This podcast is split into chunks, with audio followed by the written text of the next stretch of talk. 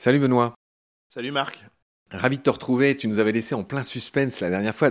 Dans la science filmique, c'est ce qu'on appelle un cliffhanger. C'est-à-dire, tu vois, on était accroché par deux doigts euh, au sommet de la falaise. Et tu nous as dit, à quoi sert ce maïs?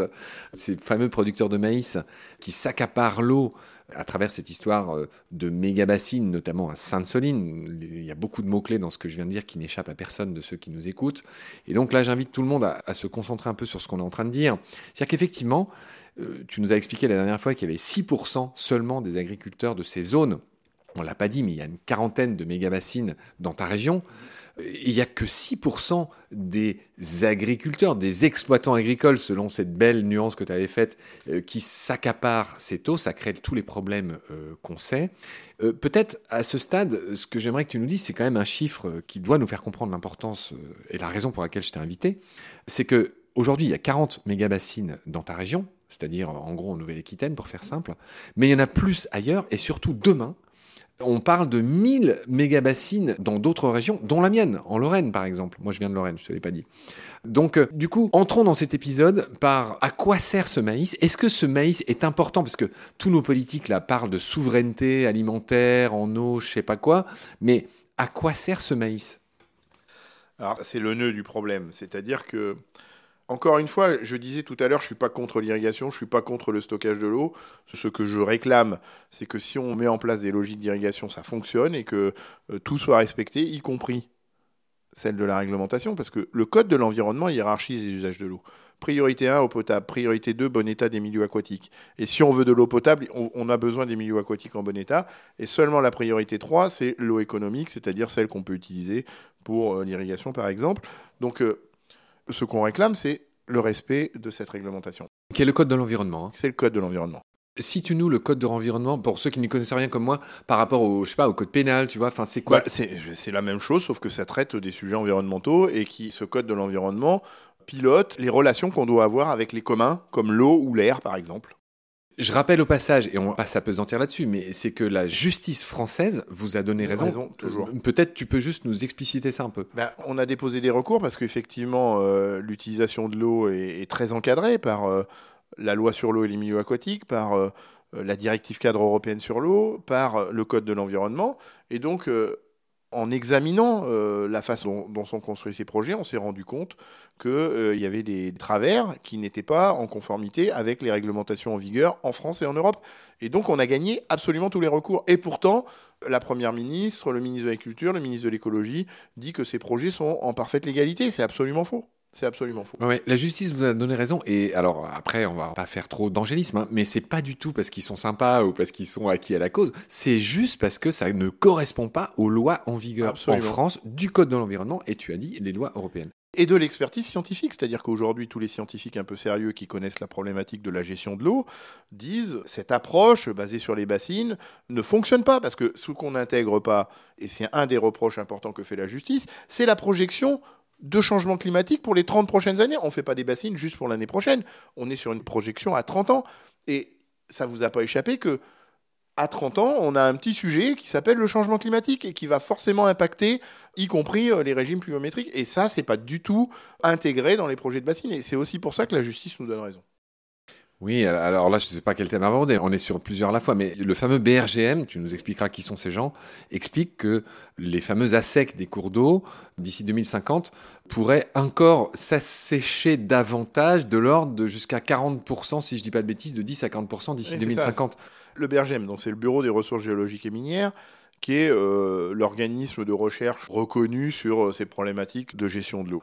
Et ce que nous dit le BRGM, effectivement, c'est que quand on intègre les projections liées à ce que nous disent les scientifiques spécialistes du climat, c'est que la ressource en eau, l'accès à l'eau, va sévèrement se compliquer dans les 30 prochaines années, effectivement. Donc ça va encore empirer. Et ils nous disent aussi que la réalisation de bassines, sans les préalables que je donne, hein, c'est-à-dire de rechargement maximal des nappes préalable au remplissage des bassines, n'est pas la bonne réponse. Je récapitule ce que tu as dit depuis plusieurs épisodes parce qu'au fond, on développe euh, en beaucoup de minutes euh, quelque chose qui est assez simple. C'est qu'il y a des gens qui se sont accaparer une ressource qui est un bien commun contre le bon sens écologique, si je veux dire, mais ça, personne ne veut l'entendre.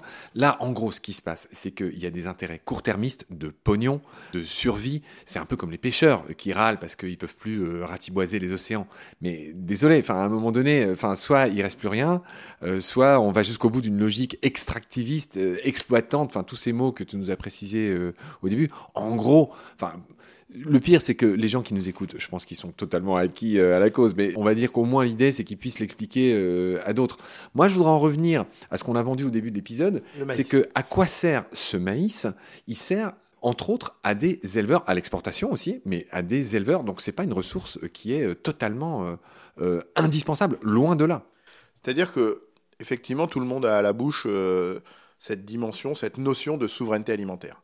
Cette notion de souveraineté alimentaire, elle a été parfaitement euh, euh, définie par euh, la Via Campesina, qui est le premier, le plus grand syndicat paysan du monde, et explique ce qu'est la souveraineté alimentaire. Le maïs ne participe pas à cette souveraineté alimentaire. C'est-à-dire que le maïs, c'est une plante qui est presque exclusivement, alors à la marge, il y il y a quelques grains de maïs qui servent à faire de la farine pour faire des pains au maïs et tout ça, mais c'est une frange infiniment faible de la production de maïs. En vérité, le maïs sert à la nourriture d'animaux d'élevage qui sont élevés dans des systèmes concentrationnaires. Et donc c'est là où euh, on peut plus parler de souveraineté alimentaire avec le maïs. Élevage intensif, hein, pour Élevage intensif, élevage industriel, mais que dénonce L214, mais que dénoncent aussi les scientifiques du GIEC qui disent que si on continue avec ces logiques d'élevage-là, on accélère le changement climatique parce que les maîtrises de méthane, qui est un puissant gaz à effet de serre et qui vient du, de l'appareil digestif des animaux qui mangent du maïs, par exemple. 40 fois plus que le CO2. Absolument. Et donc, euh, le paradoxe de la situation, encore une fois, je disais tout à l'heure, le diable est dans les détails et il y a une vraie culture euh, au sens culturel une vraie culture autour du maïs. Et moi, j'ai beaucoup de respect pour cette culture-là. Euh, on élève des volailles avec du maïs, des canards, des oies, des poules, des cochons. On agrène les sangliers avec du maïs. Oui, c'est pas forcément autorisé, mais certains le font. Ils s'appellent les chasseurs. Après, ils disent il y a trop de sangliers. Bon, bref, on va pas rentrer sur ce débat-là. Ça commence à faire beaucoup de sujets. Donc, il y a une vraie culture au sens culturel autour du maïs. Sauf que ce qu'on a fait avec le maïs qu'on irrigue et qui est sous les arroseurs qui prennent l'eau des bassines, c'est qu'on a transféré le régime alimentaire d'animaux qui sont des herbivores, des vaches, des chèvres, des moutons, des chevaux, euh, des ânes, des baudets, des du, Poitou. Euh, avec du maïs. Alors moins parce qu'il n'y a pas trop d'intérêt à nourrir euh, des chevaux ou des baudets avec du maïs, mais au moins sur les trois grandes espèces d'élevage qui sont des herbivores, qui sont des ruminants, les vaches, les, vaches, les chèvres et les moutons, c'est juste une hérésie. C'est-à-dire que remettons-nous dans la configuration marais poitevin. Dans la configuration marais poitevin, on avait ces 33 000 hectares de prairies qui étaient des zones qui participaient à l'équilibre de ce territoire, parce qu'à stocker l'eau, qui participaient à l'hébergement de la biodiversité, parce que c'est des zones humides très riches en biodiversité, qu'on a retournées et qui donc servent à faire du maïs. Et ce maïs sert à nourrir des animaux qui hier pâturaient dans ces 33 000 hectares de prairies, qu'on a renfermés dans des bâtiments et qu'on nourrit maintenant avec du maïs. Donc déjà, on, voit un peu la difficulté cognitive que peuvent avoir ces gens qui préfèrent nourrir des herbivores avec du maïs, alors que la définition d'un herbivore, c'est qu'on le nourrit avec de l'herbe. Mais ça va plus loin que ça, c'est-à-dire qu'au-delà du fait que le maïs est une plante extrêmement gourmande en eau qui nécessite ses besoins d'irrigation, c'est une plante pauvre en protéines. Et donc quand on utilise du maïs pour nourrir des herbivores qui ne mangent plus d'herbe, eh bien, on crée une dépendance aux protéines. Et quand on encile, l'ensilage, c'est quand on broie du maïs et qu'on le stocke et qu'on fait de la choucroute, de la choucroute de maïs. L'ensilage, c'est la choucroute. Euh, c'est pas ce qu'on ira manger tout à l'heure. Non, hein. c'est pas bon ça. Et donc, quand on encile un hectare de maïs en France, on crée une dépendance d'un hectare de soja de l'autre côté de l'Atlantique. Et donc là, on a enfin qui aura coûté déforestation, euh, destruction du poumon de la planète, qui est la forêt amazonienne dans des logiques de transport où il faut faire traverser ce soja euh, de l'autre côté de l'Atlantique. Donc on voit bien qu'on commence à allumer un cercle vicieux. Et après, on a sur le plan de la santé, c'est-à-dire que toutes les études scientifiques sérieuses montrent que des herbivores qui mangent de l'herbe ont des produits laitiers ou des produits carnés équilibrés en oméga 3, oméga 6. L'oméga 6, c'est un inflammatoire du corps humain, l'oméga 3, c'est un anti-inflammatoire. Je te redis une anecdote que j'aime beaucoup. Mon grand-père disait que le lait était un antipoison et il faisait boire du lait quand on était barbouillé, tout simplement parce que ce lait contenait beaucoup d'oméga 3 et peu d'oméga 6 parce que ces herbivores, à lui, mangeaient de l'herbe. Et donc, effectivement, ces oméga 3 avaient tendance à juguler l'inflammation du corps humain. Aujourd'hui, quand on boit du lait d'animaux qui sont nourris avec du maïs et du soja, on a beaucoup d'oméga 6 qui provoquent une inflammation du corps humain et peu d'oméga 3 pour le juguler. Donc on voit bien que ça coche toutes les mauvaises cases. Le climat, c'est pas bon. La biodiversité, parce qu'on a retourné les prairies euh, pour faire du maïs, c'est pas bon.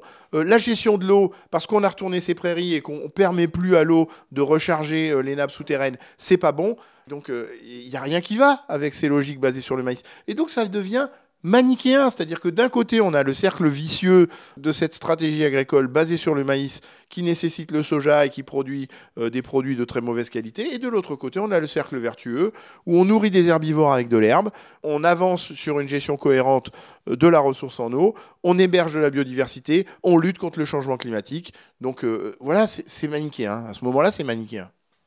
Cher Benoît, la journée a été longue pour toi. Hein. Tu étais place Beauvau tout à l'heure. Tu donnais une conf de presse avec tes amis du soulèvement de la Terre, dont tu vas évidemment me donner les contacts tout à l'heure.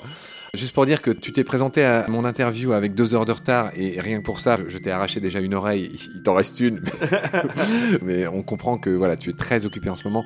On va tout dire. Tu rentres ce soir en Charente. T'as 4 heures de route. Là, t'es à Paris. Et donc, j'ai le souci de te libérer le plus vite possible. Sachant que là, j'ose pas regarder l'heure, mais on doit être pas loin de 19-20 heures déjà. 20 heures sûrement, oui.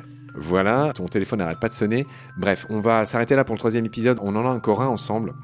On a encore des choses à dire. Tu as encore des choses à dire. D'ici là, prends soin de toi. Salut. Merci Marc. À très bientôt.